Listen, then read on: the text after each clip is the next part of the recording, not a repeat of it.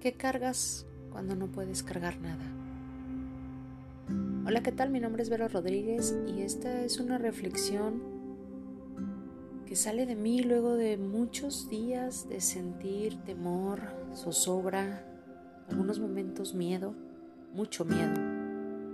No sé en qué rinconcito del planeta te encuentres el día o la hora en la que escuches esto, sin embargo en la ciudad donde yo vivo, en el año 2022, cuando estoy haciendo este podcast en mediados del mes de septiembre, en una semana hubo cuatro temblores que se sintieron fuerte.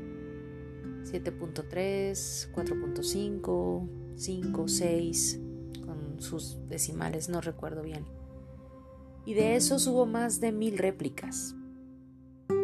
Me había tocado compartir con personas fantásticas que habían sido sobrevivientes de inundaciones, grandes amigos que perdieron sus casas con un temblor en la Ciudad de México. Me tocó ser testigo de las explosiones de Gante, se llama la colonia, aquí mismo en la ciudad donde habito. Sin embargo, a lo largo de mi vida no me había tocado sentir el miedo que sentí en estas veces. En ese momento de los temblores yo vivía en la planta baja de unos departamentos. Todo esto fue por la reflexión a la que me llevó cuando los primeros tres temblores salí corriendo con mis dos perritas y una bolsa con papeles que siempre tengo a la mano. En el cuarto temblor dejé esa bolsa de papeles en la casa de mis padres luego de los temblores que llegaba ahí como refugio familiar, ese nido al que regresas donde sientes paz y seguridad. Estando sentada en el sillón mientras respiraba, volteé a ver la bolsa de papeles y volteé a ver a mi mamá y le dije, ¿de qué me van a servir esos papeles si llega a pasar algo? Ahí fue donde comenzó esto que hoy comparto contigo. ¿Qué cargas cuando no puedes cargar? ¿Qué realmente podríamos ser capaces de sacar mientras las paredes se caen o los techos se retumban o se desquebrajan frente a ti o encima de ti, cuando todos nos ha tocado ver de cerca o en imágenes lo que es capaz de hacer la naturaleza. Y lo que todos estos días ha rondado en mi mente y en mi corazón es qué es lo que realmente estoy cargando. Quiero compartir esto contigo para que nos cuestionemos juntos qué es lo que cargamos, es lo que carga mi cabeza, mi mente, mi corazón.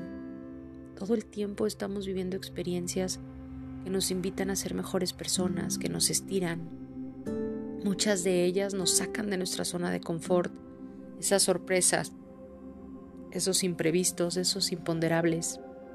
A nivel profesional, no solamente somos sobrevivientes de una pandemia, sino cuántas veces has conocido a alguien o tú mismo que corrieron de su trabajo, que sacaron de su departamento, de su casa, que lo fueron a, cobrar una deuda. Cuántas cosas han sucedido o han pasado en nuestras vidas y muchas veces no nos damos el tiempo de, el tiempo de reflexionar.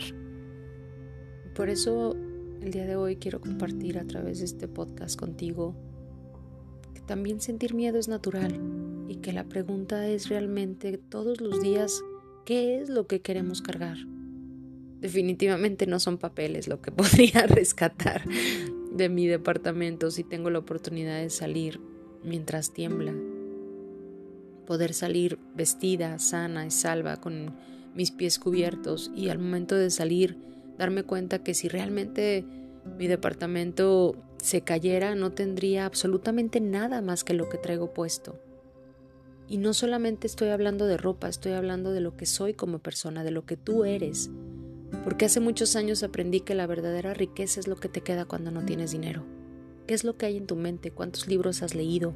¿Cuáles son los amigos con los que cuentas? Y te digo esto porque me tocó muy de cerca compartir con una gran persona a la que amé mucho y con la que compartí muchas cosas, ver cómo dormía en su carro con ropa prestada, regalada, cómo le abrían las puertas de, de, las casas para que estuviera compartiendo con ellos unos días y después quizás muchas veces ya no era bienvenida, aun cuando había perdido todo por un temblor en la Ciudad de México. Y años después, resiliente, con una vida nueva, transformó su vida y la de los suyos.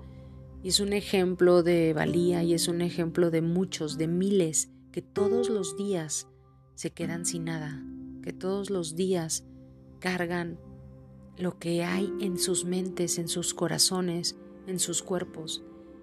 Por supuesto me viene a la mente Víctor Frank en su libro El hombre en busca de sentido, que te lo recomiendo muchísimo, porque ahí habla de la importancia de tener un sueño, de la importancia del arraigo, de los recuerdos, de eso que te mueve y que te mantiene vivo. ¿Qué es lo que deseamos? ¿Qué es lo que nos da la fuerza de seguir adelante? De ser resilientes, de sacar la casta, de estirarnos, de que sin importar lo que esté sucediendo en este momento en tu vida, puedas voltear al espejo, respirar profundo y decir, esto también pasará. Por ahí dicen que no nos pasa nada con lo que no somos capaces de sobrellevar, que no nos pasa nada que no seamos capaces de salir adelante. Y sí, lo creo. Sin embargo, no significa que no duela, que no te sacuda, que no sientas frustración, impotencia, soledad, temor, miedo, dolor. Somos parte de todas esas emociones y las emociones son parte de nosotros. Hay que darnos permiso de sentirlas y de verdad cuestionarnos todos los días qué es lo que quiero cargar hoy. Hoy, yo, personalmente, me doy cuenta que sería muy poco lo que en mis manos cabría para salir corriendo de mi departamento y poder salvar mi vida y la de mis perritas. Y todos los días estoy eligiendo cargar solo lo que me hace bien en mi cabeza, en mi corazón y en mi cuerpo. Cuidar mi salud, cuidar mi mente, estirarme y salir de mi zona de confort amorosamente y ser compasiva conmigo. Y eso es a lo que te invito, que todos los días reflexiones qué es lo que cargas hoy y de eso que cargas, pues que te llene de gozo, que te lleve a la prosperidad, a la abundancia, a la salud, al bienestar. Lo elijo y lo deseo para mí como lo, deseo para ti. Te mando un abrazo muy fuerte de mi corazón al tuyo y seguimos con Vero en el sendero. Hasta pronto.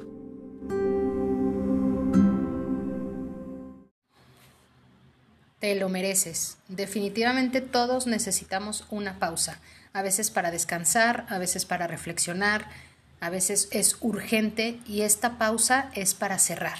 Que puedas decirle adiós, agradecer, reconocer todo lo que ha pasado en este 2022 y te des una pausa para despedirte y abrirte y prepararte para el 2023.